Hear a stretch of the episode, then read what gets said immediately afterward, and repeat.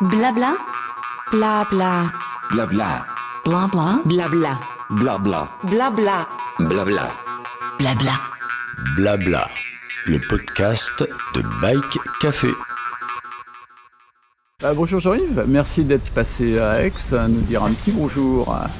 Alors tu reviens du Back in Man Corsica, c'est ça C'est bien ça, ouais. Alors comment, comment ça s'est passé Alors ben, c'est, euh, ce sont des moments qui sont, euh, qui sont toujours, euh, toujours euh, exceptionnels parce que voilà, il y a, y a des, expériences que tu, que l'argent n'achète pas, quoi. Tu vois, c'est, euh, euh, tu peux te payer un 5 étoiles, mais là j'ai vécu des expériences 6 étoiles, quoi. Et ces expériences 6 étoiles, tu les, tu les vis que dans ces moments-là où tu es confronté à l'environnement, confronté à toi, à tes, faiblesses, à tes, euh, à tes peurs, et puis, euh, et puis à ces moments d'euphorie aussi qui sont euh, tout aussi nombreux. Donc euh, moi, moi c'est de la ressource ce genre d'événement. Tu puises dedans, mais en même temps tu puises dans tes réserves, mais c'est de la ressource. D'accord, et tu avais déjà fait je crois un Back in Man C'est- Eh ben, J'avais fait le tout premier en 2018 en, en Corsica avec mon frangin. On l'avait fait euh, tous les deux, euh, plus en mode balade. Là, je l'ai Ah, fait je m'en souviens, tu avais des tailles fines, tu avais, Ouais, ouais, ouais. commencé avec les J'avais tailles fines. j'avais commencé avec les tailles fines qui à l'époque étaient juste disponibles en sacoche latérale. Et je leur avais envoyé euh, un message à la fin en leur disant ça serait bien que vous me fassiez un truc un peu plus aérodynamique que ces deux sacoches sur les côtés derrière. Et, et, euh, et donc là, je l'ai couru avec euh, ce que j'utilise depuis trois ans maintenant, qu'ils ont sorti euh, ce pack aérodynamique qui se met sur le dessus. Et il n'y a plus ces excroissances latérales, donc c'est Bah, un, produit vachement pratique. Ouais. Raconte-nous un peu les, les, les grands moments, quels, sont été, quels ont été les moments les plus difficiles Pouah, tu sais, tout ce mélange, donc euh, difficile. euh, tu, tu, euh, L'ultra cycling, ce sont des montagnes russes. Quoi. Tu es tout en haut, et puis cinq minutes après, tu es tout en bas, et une demi-heure après, tu remontes.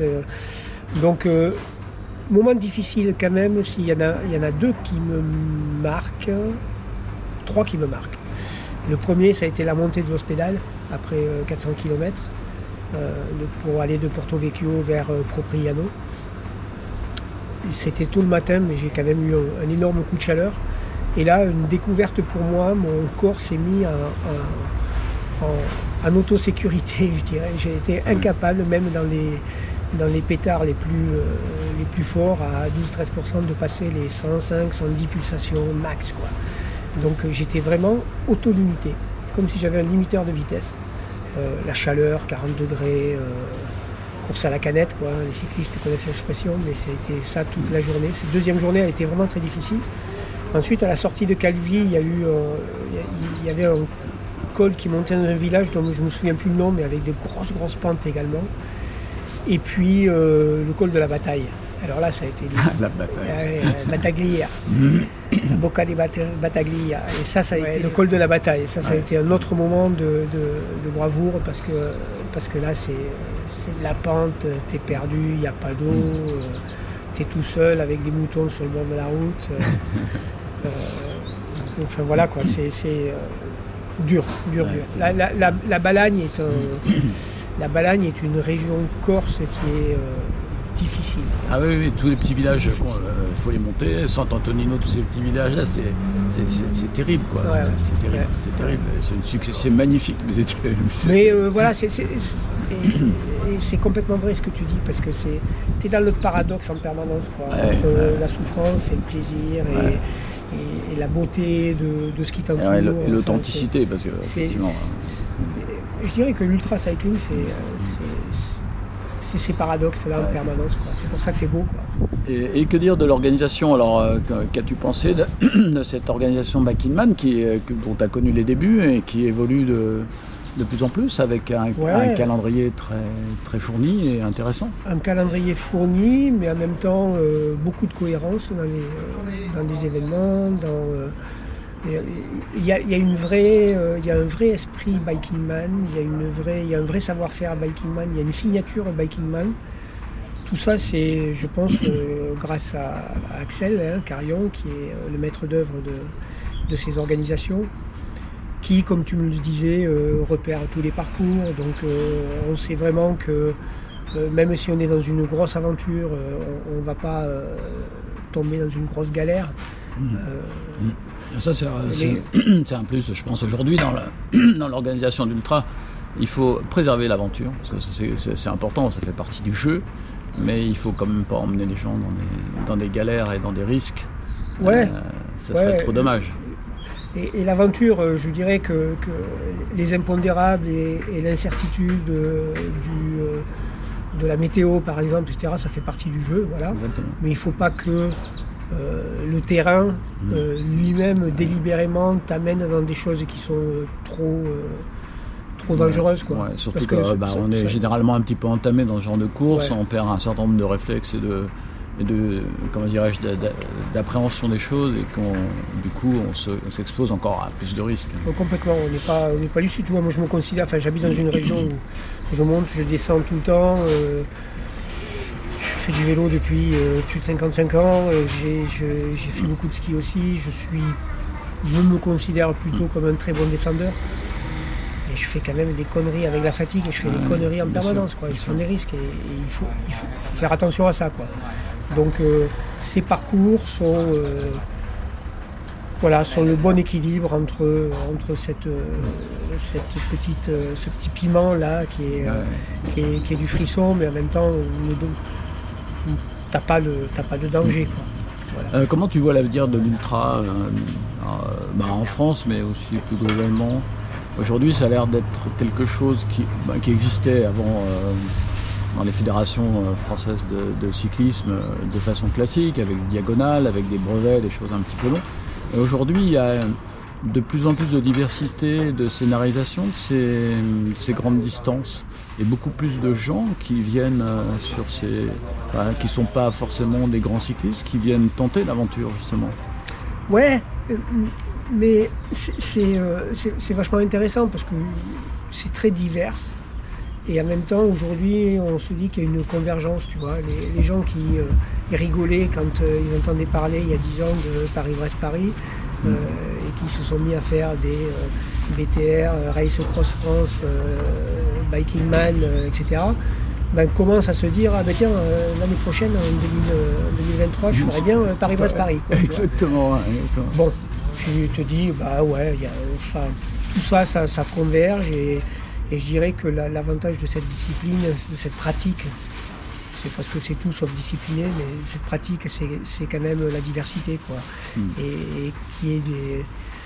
Et pourquoi pas des, des morceaux euh, gravel euh, au sein de. euh, Oui, ça, man qui est que route, euh, tu vois, pourquoi pas quoi, pourquoi pas. Oui, d'autant qu'aujourd'hui les vélos finalement sont assez permissifs par rapport à ça, puisqu'on a des- on a progressé dans les techniques, dans les pneumatiques notamment, Bah, euh, pour- qui euh, nous permettent de rouler avec des sections euh, tout à fait capables d'assumer une bonne moyenne sur route et en même temps de résister à quelques chemins blancs. Tu sais, moi je roule avec des pneus en 32 euh, qui, une fois montés sur des jantes euh, larges, font euh, 33,5. Euh, tu- Ah oui. en, ren- en rendement, ils sont euh, top. Je roulerai pas plus vite avec des 25, euh, je roulerai moins vite avec des 25, en balagne notamment. Je roulerai pas plus vite avec des 28. Surtout que c'est toi qui m'as appris la formule, l'endurance c'est de la performance, n'est-ce Oui. pas Le, le confort, c'est de la performance. Le confort c'est de la Le performance. confort, Ouais, c'est la ça. performance. Et, et c'est euh, et effectivement, on peut prendre des chemins blancs avec ça euh, sans aucun problème. Parce qu'il suffit que tu sois monté en tubeless, tu as zéro chance de pincer. Euh, tu as du, confort, tu as suffisamment de traction euh, sur des chemins blancs. Et je parle pas de VTT, mais je parle bien de chemins euh, pas goudronnés. Euh, ouais, on peut y mettre ces morceaux de piment. Tu vois, moi, tu vois, j'ai j'ai créé l'homme au marteau, qui est une- un premier pas vers euh, l'ultra, euh, l'ultra cycling, euh, 380 km, 10 000 mètres de dénivelé. Dedans, il y a quatre morceaux gravel qui sont faciles. euh, et, et- et Ouais, il y qui apportent, il y a les glières. les glières, mais qui apportent un, un peu de piment au truc, tu Mm. vois. C'est, Ouais. Il, faut cette, euh, cette variété. Bah, que- c'est ce qu'on voit aussi dans les pelotons pro aujourd'hui, dans les courses pro, pardon. euh, et, euh, sur le Tour de France, il y a ces tentatives. et ben, la semaine dernière, j'étais, à Millau, j'ai vu des professionnels rouler avec des, avec des amateurs. Donc on, a, on revient à ces anciens concepts de coureurs indépendants et, et de professionnels qui se mélangent. Enfin, c'est un peu. Ah, mais c'est génial, c'est génial. c'est, génial. euh, On a en, en ce moment, on Sagan vit une période qui va aller faire euh, l'unbound. Alors ouais, il y en a qui vont dire euh, c'est Spé qui lui a demandé d'aller faire ça parce que parce que bah, y a des intérêts euh, économiques derrière. Oui, bien sûr, mais en même temps, euh, Sagan s'il a pas envie de faire quelque chose, il ne le fait pas. Quoi. Donc euh, donc euh, voilà, il est allé. euh, Oh, bah, on verra Van Der Poel, Sagan et Bah, d'autres sur du gravel ou sur de la mixité de revêtements. Exactement, Comme, exactement. comment, Et merci, euh, Mm.